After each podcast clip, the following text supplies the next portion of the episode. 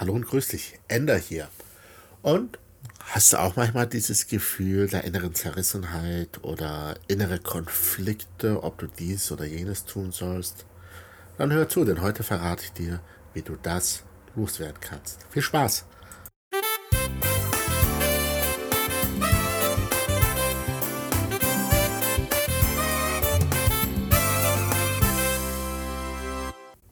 Hallo mein Lieber und grüß dich. Heute, das wird ja der Einstieg wenn in eine Reihe von Podcasts, wo es um das Thema innere Konflikte und ähm, innere Zerrissenheit geht und ähm, wie man diese bearbeiten bzw. loswerden kann. Heute werde ich so ein bisschen den theoretischen Vorbau leisten, die, die ähm, Grundlagen legen und in den nächsten äh, Podcasts werden wir dann über ganz konkrete Techniken sprechen, die man nutzen kann. Doch worüber sprechen wir eigentlich genau? Dieses Gefühl der inneren Zerrissenheit, das Gefühl, dass ein Teil von dir etwas will und ein anderer Teil etwas anderer, anderes will, das gibt es sowohl sehr offensichtlich, dass du einerseits sagst, jo, ich möchte das und das tun, aber du erwischst dich dabei, wie du genau das Gegenteil tust. Oder das gibt es sehr verdeckt, so dass du gar nicht merkst, dass ein Teil von dir dich da sabotiert. Beispielsweise, ein Teil von dir möchte gerne eine harmonische Beziehung führen, eine harmonische Freundschaft, eine harmonische Ehe, ähm, eine harmonische, ein harmonisches Miteinander. So, und ein anderer Teil von dir hat aber irgendwie Angst, verletzt zu werden und ähm, sabotiert dann eine Beziehung bis sie scheitert und du kannst gar nichts großartig dagegen machen. Du schaust dir quasi selber zu, wie du Stück für Stück das Ganze kaputt machst. Oder, wo es ein bisschen offensichtlicher ist, ein Teil von dir möchte gerne ins Fitnessstudio. Und der will natürlich, dass du fit und gesund wirst oder fit und gesund bleibst.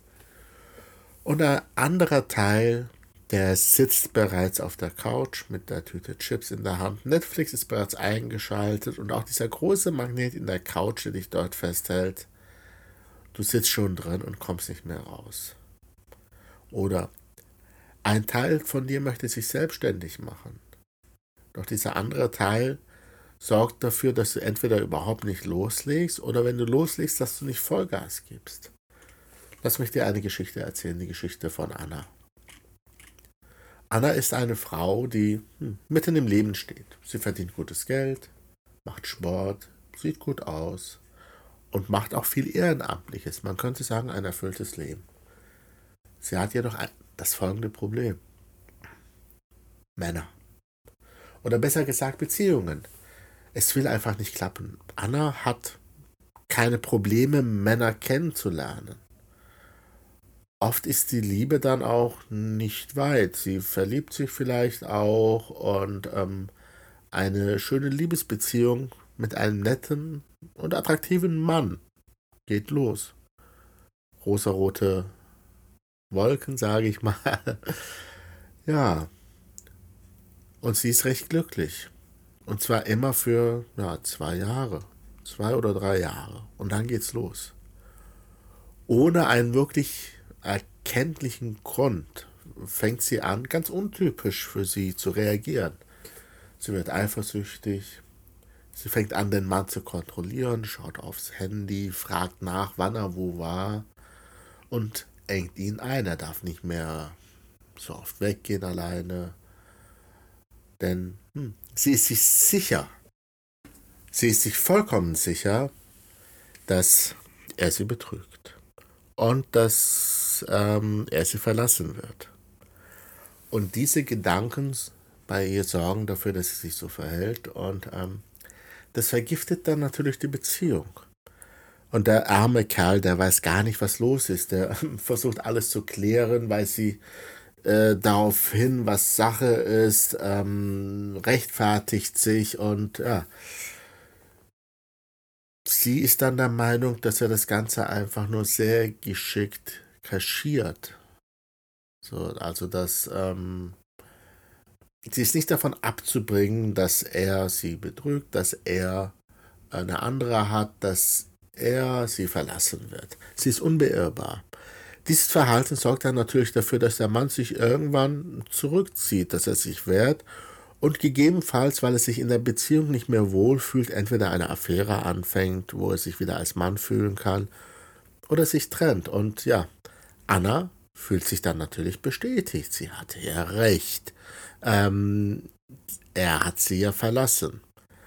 Und dieses Muster durchlebt Anna immer wieder in ihrem Leben. In fast jeder Beziehung ist es so, am Anfang läuft es gut, nach zwei Jahren wird sie nervös und ähm, er geht. Und ich werde dir am Ende des, äh, dieser Folge hier auch erklären, wie es dann weitergegangen ist mit Anna. Aber wollen wir erstmal ein bisschen die Basics machen.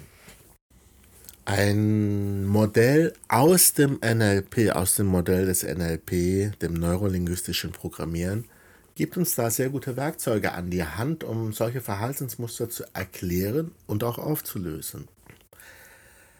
Das Teilemodell im NLP, worüber ich hier sprechen möchte, geht davon aus, dass unsere Persönlichkeit zusammengesetzt ist aus vielen Teilpersönlichkeiten. Diese Teilpersönlichkeiten haben hauptsächlich nur eins gemeinsam, nämlich dass sie in deinem Gehirn zusammen wohnen. Aber ihre Absichten, ihre Werte, ihre Glaubenssätze sind teilweise sehr, sehr unterschiedlich. Und ähm, diese Teile sind auch verschieden mächtig. Manche sind so stark, dass sie sehr oft einfach so die Kontrolle übernehmen können. Andere sind eher schwach zum Beispiel vielleicht der Fitness-Teil, der möchte, dass du ins Studio gehst, der Diät-Teil, der möchte, dass du abnimmst. Ähm, die sind vielleicht eher sehr schwach und können nur unter besonderen Bedingungen die Kontrolle über unser Verhalten übernehmen. Und diese Teile, die, die kennen sich teilweise noch nicht mal, beziehungsweise sind sich gar nicht bewusst über die anderen Teile. Wie mächtig ein Persönlichkeitsanteil ist, ähm, hängt von vielen Faktoren ab. Beispielsweise davon, wie traumatisiert dieser Teil ist. Denn wir müssen hier zwischen den sogenannten traumatisierten Teilen und den nicht traumatisierten Teilen unterscheiden. Und hier ist ausschlaggebend, wie ein Persönlichkeitsanteil entstanden ist. Wie entstehen eigentlich solche Teile? Unser Unterbewusstsein kann die Teile jederzeit selber erzeugen und wieder auflösen. Ist das Unterbewusstsein der Meinung, dass ein Teil benötigt wird, erzeugt es einen. Wenn dann ein Teil nicht mehr benötigt wird ähm, und das Unterbewusstsein ist der Meinung, no, brauchen wir nicht mehr, wird es wieder abgebaut. Und da unser Unterbewusstsein das Ziel hat, dass wir überleben und Schmerzen vermeiden und Freude, Freude erzeugen, und zwar in der Reihenfolge. Ja. Erstens überleben, zweitens Schmerzen vermeiden, drittens Freude erzeugen, können wir davon ausgehen, dass jedes Teil in uns genau diesen, dieses Ziel erreichen will, beziehungsweise für diese drei Ziele erzeugt würde. Das heißt, jeder Teil in uns, auch der Teil, der möchte, dass wir auf der Couch sitzen, möchte erstens, dass wir überleben, zweitens, dass wir Schmerz vermeiden und drittens, dass wir Freude erleben. Das Unterbewusstsein kann entweder in einem sehr entspannten Zustand entscheiden, dass es eine Aufgabe hat, die so wichtig ist, dass es einen Teil erzeugt. Oder der dafür zuständig ist, ähm, ein bestimmtes Verhaltensmuster zu haben. Oder das Unterbewusstsein kann das entscheiden in einer Notsituation. Und wenn eine Notsituation heftig genug wahrgenommen wird, das heißt, es ist gerade eine sehr schmerzhafte Situation, kann aus dieser schmerzhaften Situation heraus ein traumatisierter Teil erzeugt werden. Das heißt, so eine Art Notfallprogramm, was sehr, sehr mächtig ist und was unser Verhalten kontrollieren kann, damit dieser Notfall nicht wieder eintritt. Während die entspannt erzeugten Teile, also die nicht traumatisierten Teile, sich mit der Gesamtpersönlichkeit weiterentwickeln, sind die traumatisierten Teile ganz total abgeschnitten von der weiteren Entwicklung. Sie bleiben so, wie sie sind und ähm, der Reifeprozess des Besitzers geht an denen vorbei. Sie entwickeln sich nicht weiter. und sie sind sehr mächtig, da sie mit einer starken emotionalen Wucht erzeugt wurden. Der Mensch ist dann am glücklichsten, wenn die inneren Teile alle ja, in Harmonie sind. Das bedeutet, dass alle Teile gleich weit entwickelt sind und sich nicht in einem Konflikt befinden. Da jeder Teil aber, jeder Persönlichkeitsteil seine eigene Agenda verfolgt und teilweise von den anderen Teilen noch nicht mal was weiß, sind Konflikte vorprogrammiert. Jeder Teil will zwar nur das Beste für den Besitzer, aber nur ähm, seinen ursprünglichen Auftrag im Programm. Ziel eines Coachings ist es somit, diese Teile in den Austausch zu bringen, ihre Aufgaben neu zu bewerten und anzupassen. Hierfür gibt es eine Reihe von NLP-Techniken, die sehr, sehr wirkungsvoll sind. Dazu gehören zum Beispiel Techniken wie Parts Party oder das Six-Step-Reframe oder der Visual Squash. In den kommenden Podcasts werde ich auf diese einzelnen Techniken eingehen. So, wie ging es jetzt mit Anna weiter, um mal mit dem Beispiel weiterzumachen? Bei Anna lag ein Teilekonflikt vor. In einer ganz leichten Trance konnten wir Kontakt zu den einzelnen Teilen aufnehmen und äh, mit denen kommunizieren. Wir haben dabei Folgendes festgestellt und dann optimiert. Also ein Teil von ihr möchte dem klassischen Bild einer harmonischen, dauerhaften, monogamen Beziehung folgen.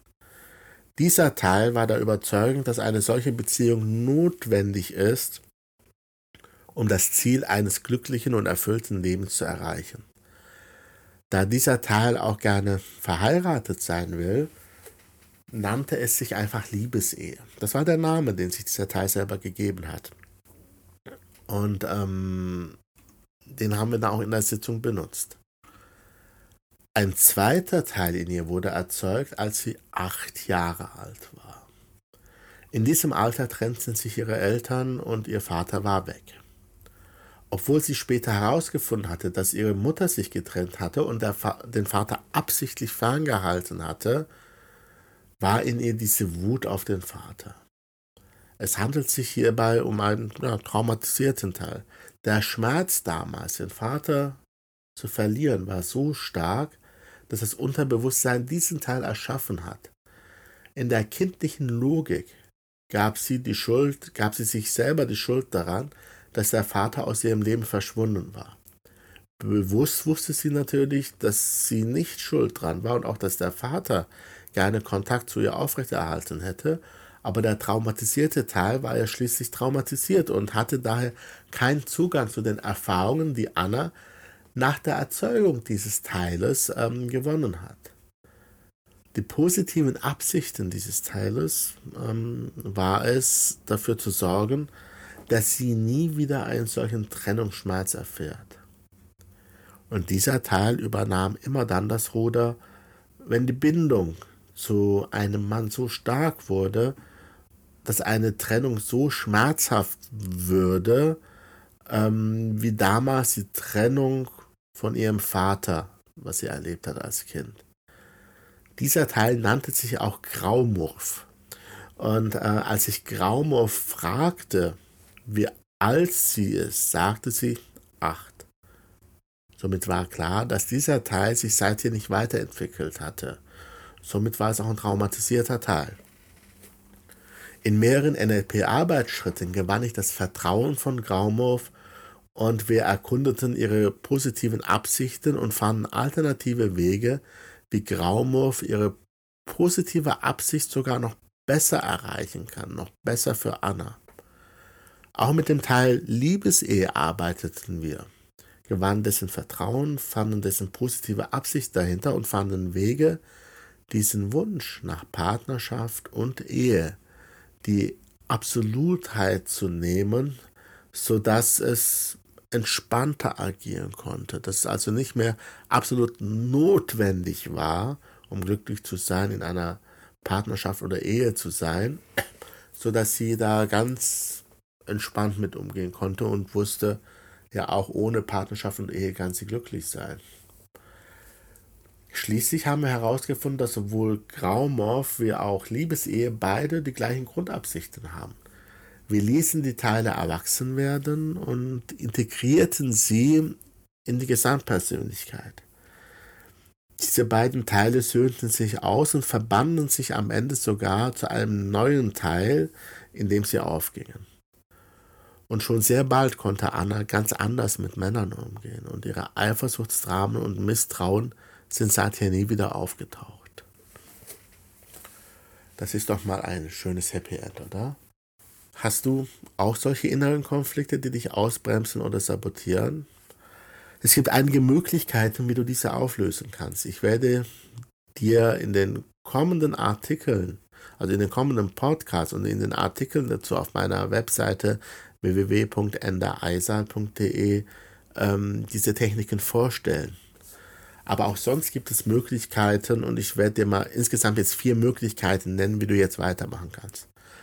Erstens, du lernst die Techniken im Selbststudium. Das heißt, du wartest, bis der nächste Podcast raus ist oder der nächste Artikel auf meiner Seite raus ist oder das nächste Video, wo ich die Techniken erkläre und du lernst sie und kannst sie bei dir selber anwenden. Zweite Möglichkeit. Du kannst die Techniken von mir live gezeigt bekommen. Im Rahmen der kommenden Coaching-Zirkeltermine hier in Mannheim ähm, werden wir diese Techniken in 2018, also Ende 2018, wir haben jetzt Oktober 2018, also in der einen Veranstaltung noch 2018 und in den kommenden Veranstaltungen 2019 gemeinsam üben. In diesen Coaching-Zirkeln treffen sich immer maximal zwölf Teilnehmer, sowohl erfahrene Coaches wie auch absolute Laien. Und wir lernen dann eine Technik, tauschen uns aus, üben gemeinsam und helfen uns gegenseitig. Und ähm, ja, jetzt im, am 3. November, in knapp zehn Tagen, ist der nächste Termin. Und da werden wir die erste Technik für das Auflösen solcher inneren Konflikte live vor Ort üben. Ich werde es unterrichten und dann werden wir diese Techniken miteinander machen.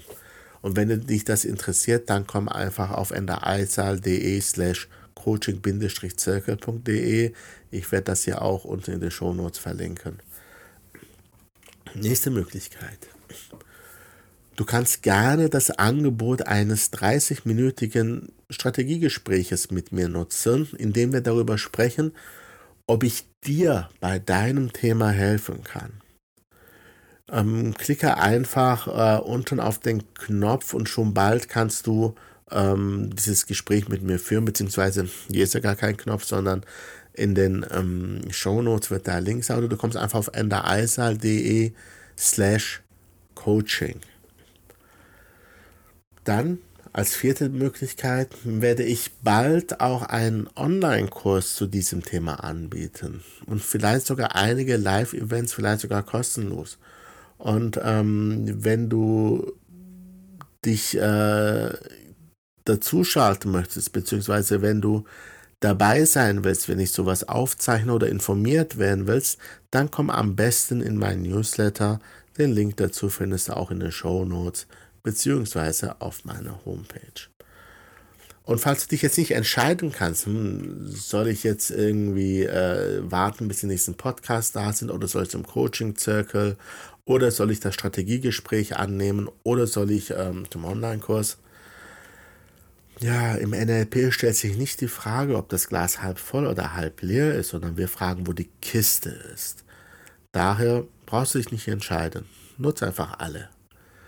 So, ich hoffe, ich konnte dir ein klein bisschen weiterhelfen. Wenn du Fragen hast zu ähm, dem Inhalt dieses Podcasts, dann schick mir gerne einfach eine Nachricht, auch unter endereisal.de. Ich freue mich auf dich und ich sage einfach mal bis bald, mach's gut und ciao, ciao.